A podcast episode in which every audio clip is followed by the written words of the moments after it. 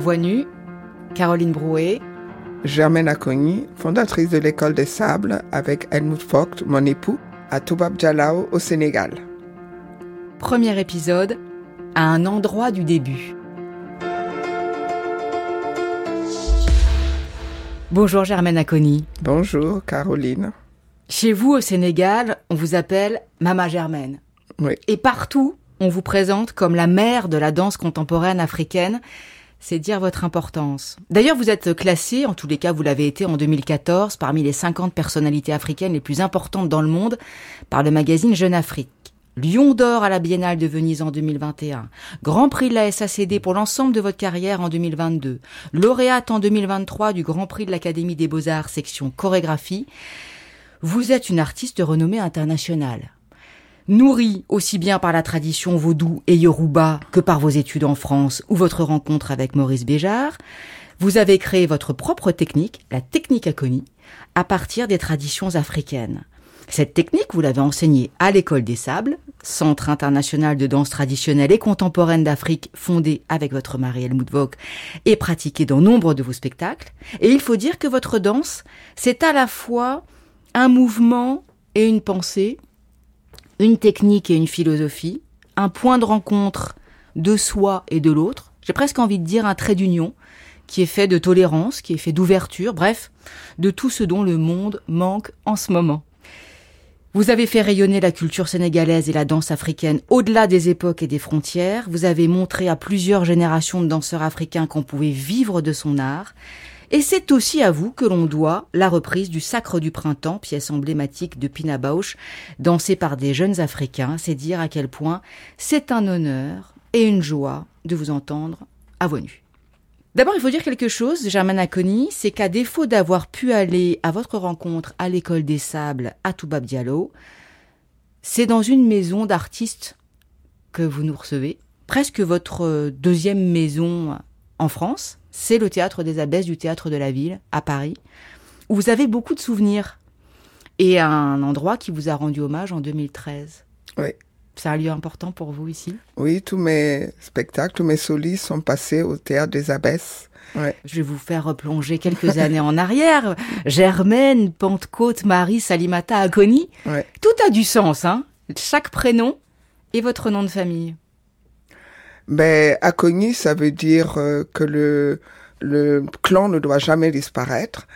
Et c'est important parce que un clan, c'est quelque chose qui est implanté où on doit se donner la main entre frères et sœurs pour réussir. C'était la parole de notre père. C'est pas toujours le cas, mais enfin, on se débrouille. Dans toutes les familles, il y a des tragédies ou des joies. Euh, c'est normal dans la vie, qui est voilà des tempêtes, de temps, de beau temps, etc. Et ben, il faut suivre le temps, accepter ce qui arrive et vivre avec son temps. Ne pas résister, accepter ce que l'on est à chaque âge de la vie. Et je trouve cela très important et cela me convient bien. On va parler de votre identité. Votre identité, c'est la danse avant tout. Mais dans un de vos spectacles, Germaine Aconi, vous nous montrez votre carte d'appartenance. c'est dans Son Cook Yakar. Oui. Qui veut dire affronter l'espoir. Oui. Et vous le faites, alors là vous êtes assise, mais vous le faites debout puisque vous le faites en danse. Oui. Sexe féminin, ethnie yoruba, lieu de naissance Porto Novo au Bénin, nationalité sénégalaise et française, marié à un Allemand. la danse est internationale, nous dites-vous. Votre identité, c'est la danse. Oui. Ben, parce que pour moi, le monde a besoin de beauté et l'art en est l'instrument. Donc, euh, pour moi, c'est la danse. Et heureusement que je suis tombée dedans. et comme je dirais, c'est pendant mon, enfance, le royaume d'enfance, comme dirait le président Senghor, que j'ai peut-être réalisé que j'avais ce don, puisque euh, je suis né au Bénin, à Porto Novo, grandi au Sénégal. Euh, j'ai l'habitude de dire que j'ai l'instinct béninois et le geste sénégalais. Et je trouve que c'est une chance extraordinaire d'avoir ces deux pays euh, d'Afrique, et souvent quand je donne des cours euh, en Europe, je leur dis que eh ben, c'est pareil. Euh, en Europe, il y a l'Allemagne, l'Italie, tous les pays. Mais en Afrique aussi, il y a le Sénégal, le Bénin, d'autres pays, bon, l'Afrique du Sud, etc., etc. Et chaque pays a son identité, son rythme. Et nous apprenons à danser, nous apprenons la musique. Donc, euh, j'ai eu cette chance d'avoir cette double identité et puis après quatre identités parce que je me suis nourri de ces danses. Au Bénin, le centre de gravité est plus bas et on se sert beaucoup de la colonne vertébrale qui est l'arbre de vie, d'où découlent pour moi tous les mouvements. Et au Sénégal, il y a toujours cet ancrage au sol et cette élévation vers le ciel. Donc d'avoir cette double nationalité africaine m'a aidé à forger ma technique de danse petit à petit parce que quand j'étais petite fille, euh, vous savez, les enfants ne sont pas très sympas entre eux. Hein. Donc quand je suis arrivée au Sénégal, à l'école de Gorée, euh, je ne comprenais pas le Wolof. Et souvent, euh, j'avais des gestes un peu plus brusques, c'est que j'étais assez tonique.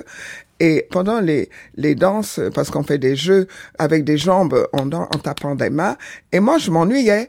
Je disais, bah écoutez, on, on va danser comme un arbre. Euh, on disait, ah, gui gui fetch, qui de kat un arbre qui danse, mais elle est folle. Donc euh, on, on m'appelait la folle. Ça me euh, ça me faisait mal. Je disais, bon, je suis folle, bon, peut-être que je suis pas comme ces petites filles. Et souvent, comme j'étais brusque, peut-être que je blessais quelqu'un ou quelqu'un me blessait, me disait ma soeur, ma soeur. Et moi, je comprenais ma soeur. Ça veut dire ah, je te console, je te console. Ma soeur, donc bon, ils me considèrent comme leur sœur. Euh, je suis folle, donc bon, ça va quoi. Et petite fille, euh, je me souviens d'un homme extraordinaire qui a été le maire de Gorée et qui a été euh, ministre de la jeunesse, Monsieur Barry. Amadou Barry. Amadou Barry. Et il était grand et il faisait danser et aller dans un rire extraordinaire et moi ça ça me faisait aussi rire je disais un homme aussi grand euh, et qui riait de ce que je faisais donc c'est quelque chose de spécial. Donc tout ça, ça m'a quand même marqué euh, plus tard euh, dans mon évolution d'enfance.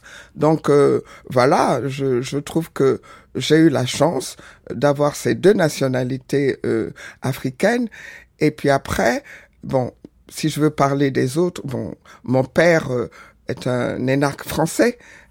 Donc, il a, on a vécu en France et euh, il a fait ses études aussi en France. Et puis euh, plus tard, euh, j'étais marié à un, un Béninois. Voilà. Vous allez beaucoup trop vite. Attendez, attendez, parce que c'est des choses effectivement qui vous ont marqué, qu'on voit dans quelques-uns de vos solis, en particulier dans à un endroit du début, euh, qui donne le titre à ce premier épisode de Nos Avoines nues. C'est le titre d'une pièce qui date de 2015 et qui est autobiographique.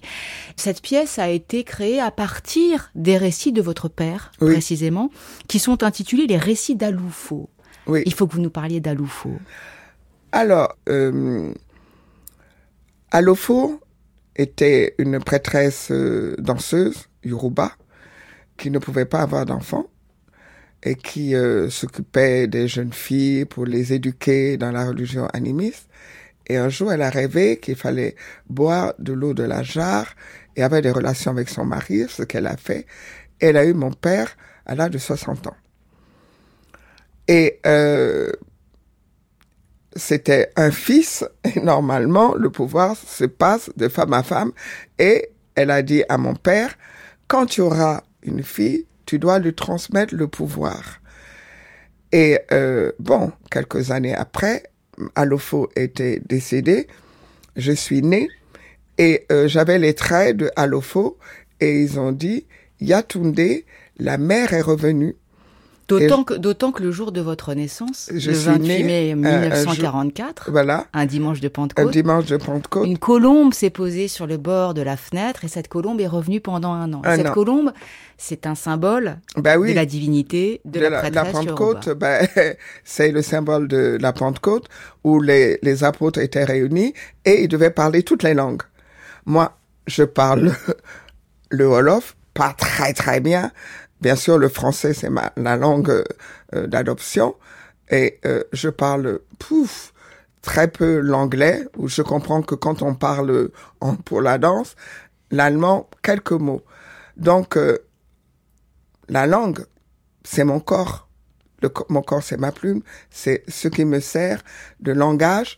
Et si je peux dire que la danse est un langage peut-être universel, pas que les gens l'entendent, parce que ceux qui regardent la danse, ils comprennent, suivant leur éducation, suivant leur vécu, suivant euh, le pays où ils vivent, ils comprennent ce que je fais, peut-être d'une autre façon. Parce que ils viennent me dire, ah, mais j'ai vu quand vous êtes roulé par terre, il y a eu ça, ça. Et je me dis, ah, ça peut être ça. Donc ça me nourrit, moi.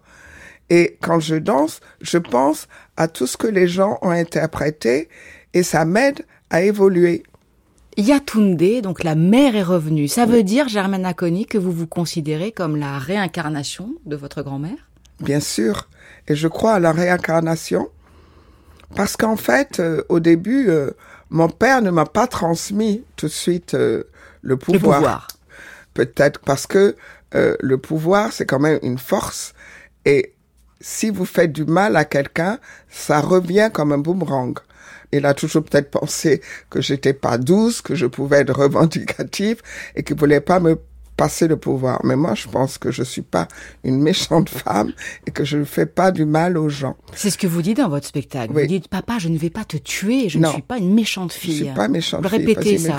Parce qu'il est question de couteaux non transmis par votre père. Oui, c'était, euh, c'était des grandes, euh, des couteaux en cuivre avec des dessins qui racontaient un peu l'histoire euh, de notre famille. Et je voyais ces couteaux chez lui et j'étais toujours attirée par ces couteaux. Mais il disait, oh non, non, ces couteaux sont à moi. Et euh, quand j'ai été nommée directrice euh, de Moudra Afrique, je suis allée faire des recherches à l'IFAN. Et j'ai eu la chance de trouver un journal où il avait écrit cette histoire en disant que euh, il devait passer le pouvoir à sa fille aînée parce que le pouvoir se transmet de femme à femme. Et j'ai vu les dessins de ces couteaux. Et souvent, euh, je j'étais allé avec euh, Helmut chez mon père, je voyais ces couteaux. Et un jour, ces couteaux ont disparu. Donc, à la mort de mon père, j'ai envoyé la photocopie de ces dessins à mes frères. J'ai dit, vous pouvez tout prendre, mais ces couteaux sont à moi. Vous pouvez prendre tout ce que vous voulez, mais ces couteaux doivent me revenir. Effectivement, le dernier Gilles et Nadia m'ont rapporté ces couteaux il y a quelques années à Noël et j'ai retrouvé ces couteaux qui sont chez moi. Enfin, voilà, le pouvoir vous est euh, revenu. Vous disiez, Germaine Aconi, que vous êtes née au Bénin et que vous avez grandi au Sénégal. En fait, vous êtes arrivée au Sénégal vers l'âge de 4 ans. Et vous avez perdu votre mère euh, quand vous aviez 6 ans. Ce que, d'une certaine façon, on comprend dans un solo qui est peut-être le premier que vous avez fait. Je ne sais pas. En tout cas, c'est 1970. Kumba Amul qui signifie Kumba sans mère.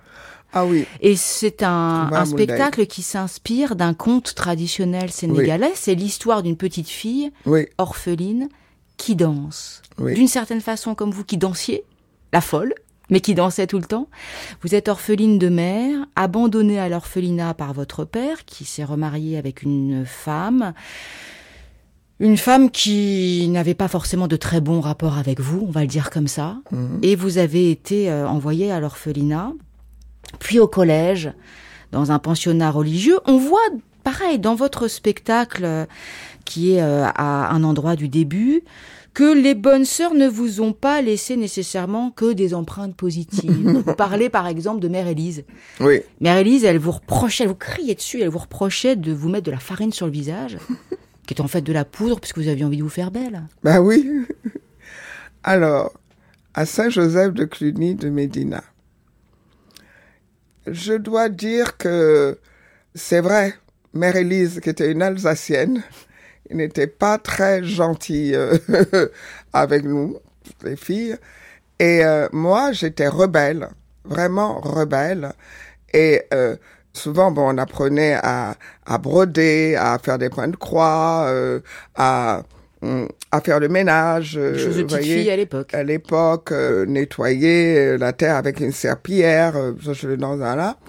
Et euh, bon, comme toutes les petites filles, on allait à l'église euh, pour euh, communier et on se mettait de la poudre. On essayait de faire comme les grandes qui étaient nos marraines, qui étaient maquillées et qui avaient des, des petits copains. Je disais pas qu'à cet âge-là, mais on essayait d'imiter les autres. Et puis, euh, Marie disait, vous avez de la farine sur le visage. Moi, je disais, mais non, c'est de la farine, c'est de la poudre.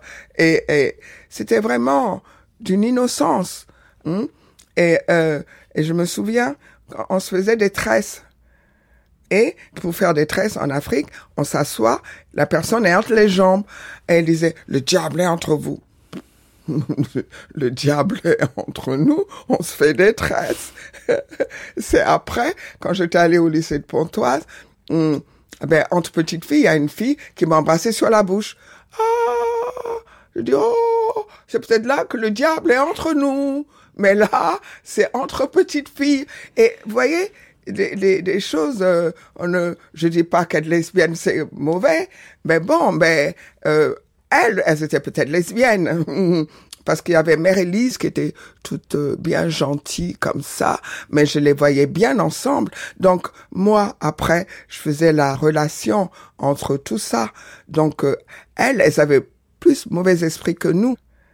Alors je me souviens aussi, euh, on mangeait et les, sœurs, elles avaient des bons repas parce que bon, je lisais pas trop mal et euh, on faisait la lecture pour les sœurs quand elles mangeaient. Et puis il y avait des bons rôtis qui passaient. Et moi je disais, au lieu de dire la, la saône, je disais la saône. Et puis je regardais les plats qui passaient. Mais non, c'est la saône.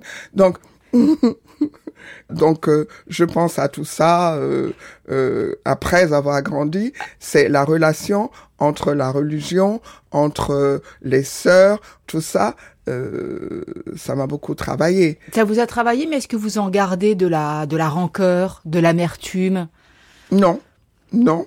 De la colère? Non, pas du tout, parce que à travers la danse, je pouvais évacuer. Évacuer, je pouvais évacuer et aussi euh, de la rancœur, euh, même ce qui s'est passé dans ma famille. Je pense que euh, Helmut m'a beaucoup aidé euh, à, à, ne pas avoir de la rancœur parce que sinon ça ça met beaucoup de problèmes dans le cœur et moi je me sens apaisé, je danse, j'ai la chance depuis que j'ai rencontré Helmut de me sentir bien donc hmm, je n'ai pas de rancœur. Et puis d'ailleurs, à la fin de, ce solo, à un endroit du début, les derniers mots qui sont très forts, d'autant que vous les dites et puis vous restez en scène un moment à regarder le public, sont Papa, je suis ta mère, je te baptise, je te pardonne. Oui, parce que à un moment, euh, je n'ai plus revu mon père. Euh, je disais, je pourrais dire qu'il a été euh, kidnappé, il s'est remarié avec euh, sa femme. Ils ont et donc euh, je le voyais plus. Et euh, mes frères non plus ne me donnaient pas de nouvelles. Et après, on a appris qu'il était hospitalisé. Je suis allé le voir à Paris et je lui ai dit, papa, il aimait beaucoup Helmut. Et euh, euh, je dis Helmut. Alors quand je dis Helmut, il sourit. Il disait Helmut. Bref. Et euh, je lui dit, ben, je suis là. Et après, euh, on n'a pas pu passer les fêtes de fin d'année avec lui. Et avec Helmut, nous sommes allés le voir dans un autre hôpital où il était tout à fait recroquevillé comme un bébé. Et là, euh, j'ai pris de l'eau. Je l'ai aspergé et là, j'ai dit, oui, je suis ta mère, je te baptise, je te pardonne. Et euh, voilà. Euh, donc après, il est, il est, il est parti, il est, il est mort, il est décédé. Et euh, après, euh, lui, il avait, il voulait être enterré à Père-Lachaise. Il me l'avait dit, c'est ce que j'avais compris. Mais nous avons eu la chance que son corps est revenu au Sénégal et euh, avec euh, mon frère Gilles, Nadia et les parents de Nadia, monsieur et madame Mensa, extraordinaire euh, couple, qui nous ont adoptés, que nous on les a adoptés du premier regard. Il a été euh, enterré au Sénégal, au cimetière euh, de Dakar. Et là, j'ai pu danser sur sa tombe. Et voilà, c'était bien. Je ne, moi, je ne, les Timsiens sont sacrés pour moi, mais hum, comme je dis, les morts sont partout, donc je le prie plutôt chez moi. Voilà. Germaine Aconi, vous parlez de Paris, vous parlez de la France. Paris, vous l'avez connu en 1962. Vous étiez partie en France enceinte. Oui. Et c'est là que vous avez découvert euh, ou appris euh, des cours de danse un peu particuliers, on va dire, parce que c'était des cours de gymnastique rythmique mmh. à l'école Simon Siegel avec une certaine Marguerite Lamotte qui a énormément compté. Oui. Qu'est-ce qu'elle vous a appris? Alors, bah, je suis arrivée à Paris, j'ai eu un enfant, Patrick, et euh, au passage Rimbaud, j'étais chez les sœurs, et donc euh, je n'avais pas de métier. Et euh, donc, euh, j'ai passé un concours euh, à l'école Simon Siegel. Et là, j'ai rencontré bon des collègues qui étaient là. J'étais pas tellement doué en danse. le professeur de danse classique a trouvé que j'avais les pieds plats, un gros derrière. Pourtant, j'essayais d'être comme Françoise Hardy, j'étais mince, pas mal, n'est-ce pas? Et là, euh, Marguerite Lamotte, une petite bonne femme comme ça, extraordinaire, dont j'ai vraiment pris exemple sur elle. Elle avait des courbates, des, des rhumatismes, mais elle arrivait le matin, nous donnait de l'énergie et nous faisait danser et tout, euh, ou euh, la danse rythmique, c'est aussi à la barre, etc. Et petit à petit, je la regardais, je l'observais, et surtout après le cours de danse classique, j'allais lui parler, je lui disais, mais moi, euh, je suis pas de cette culture, euh, ça m'aide euh, en étant en confrontation avec l'autre culture de me rendre compte que ma culture, je la considère, elle est aussi forte que la vôtre et que grâce peut-être euh, avec cette comparaison, je pouvais prendre en considération qui j'étais, de ne pas être comme vous, mais différent, mais ne pas vous rejeter, mais n'empêche qu'il faut pas me rejeter non plus. Et donc, elle m'a beaucoup encouragée. Et euh, j'ai pris beaucoup de notes sur la danse rythmique, euh, euh, comment elle enseignait, etc., etc. Ça m'a beaucoup inspiré pour mon livre et aussi pour mon enseignement. Et alors, euh, j'ai fait trois années là-bas. Euh, j'ai mon diplôme de l'école Simon Siegel. Et en quittant, je suis allé en Casamance. Mais après, monsieur s'appelait Monsieur Petit. Souvent, il m'invitait et euh, quand j'étais revenue en France, c'est drôle, ma Marguerite Lamotte me dit, mais vous êtes noire elle ne s'était même pas aperçue, vous voyez, comme elle était, elle, que j'étais noire. Je me disais, Marguerite, je suis noire, j'étais la seule noire de votre... Donc, elle avait vraiment pas fait de différence entre les autres et moi. Et moi, j'étais forte en, en éducation physique et sportive. Donc, pour moi, c'était éducation physique, option danse, et cette femme, pour la discipline, la pédagogie, m'a beaucoup aidé à être ce que je suis en ce moment.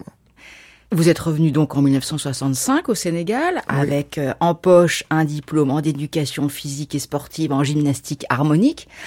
Et là, il faut quand même parler de euh, quelqu'un qui a joué un rôle important parce qu'il, sans presque le vouloir sans doute, il vous a poussé à vous émanciper. C'est votre premier mari, Germaine Aconi. Avant Helmut, il y a eu un homme qui s'appelait Louis Magloire de Souza, qui mhm. était sous-officier de gendarmerie, avec qui vous avez vécu, mais qui a, euh, au bout de quelque temps, euh, décidé de prendre une deuxième épouse. Et ça, Germaine Aconi, vous l'avez pas supporté? Non. Vous avez décidé de partir. C'est pour ça que je dis qu'indirectement, il vous a permis de vous émanciper. Exactement. Vous avez décidé de prendre votre destin en main et de divorcer. C'est pas facile quand même. Hein non. Condition de femme avec euh, deux enfants à l'époque, qui plus est artiste. Oui. Pas facile à l'époque. D'ailleurs, pas facile aujourd'hui non plus. Mais... Non. c'est ce que vous dites dans Sankouk Yakar. Vous dites c'est difficile d'être une artiste, surtout danseuse pour nourrir ses enfants. Et vous dites même que vous auriez voulu être chanteuse au président de la République. Ça, je sais pas si c'est vrai, mais... voilà. La vraie histoire, c'est que euh, divorcé, heureusement j'avais une tante euh, qui était euh, sage-femme à l'époque, c'est Madame Montanari, elle était métisse, elle m'a récupéré chez elle, elle a libéré le salon avec mes deux enfants et m'a donné beaucoup de conseils, m'a dit il faut prendre ton destin en main, t'es une femme seule, mais il faut, tu peux y arriver et donc elle m'a beaucoup aidé, beaucoup conseillé, parce que une, femme divorcée ne pouvait pas vivre seule. Et euh, quelque temps après, elle décède. Ah. Donc j'étais dans la maison euh, des Montanari qui euh, m'a beaucoup aidé et euh, je me suis dit il faut que je prenne quand même mon destin en main, je peux pas rester euh, tout le temps là. Donc euh, j'ai rencontré un, un, homme qui s'appelait Idrissa Seidi, qui, qui m'a dit, bon, ben, euh, je peux te prendre en charge. J'ai dit, bon, ok, vous me prenez en charge. Et là, je dis, mais j'aimerais avoir euh, une, une, maison. Il me dit, oui, il me dit, quel cadeau je peux vous apporter, je dois voyager. J'ai dit, Chanel numéro 5. Et c'est tout ce que vous voulez? Oui, pour l'instant. Et euh, il revient. Je dis, bon, après Chanel numéro 5, maintenant, euh, j'aimerais bien euh, avoir une maison où je peux donner des cours de danse. Ah, ok. Donc, euh, j'ai ouvert ma première école de danse.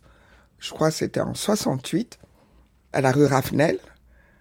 Et bon, euh, j'ai ouvert cette école de danse. C'était une école de danse, pas une école d'éducation physique et sportive? Non, c'était une, une, école, école de, danse. danse c'était une école de danse où euh, je venais de divorcer et c'était même pas pour devenir assis, c'était alimentaire. voilà. C'était absolument alimentaire, vraiment.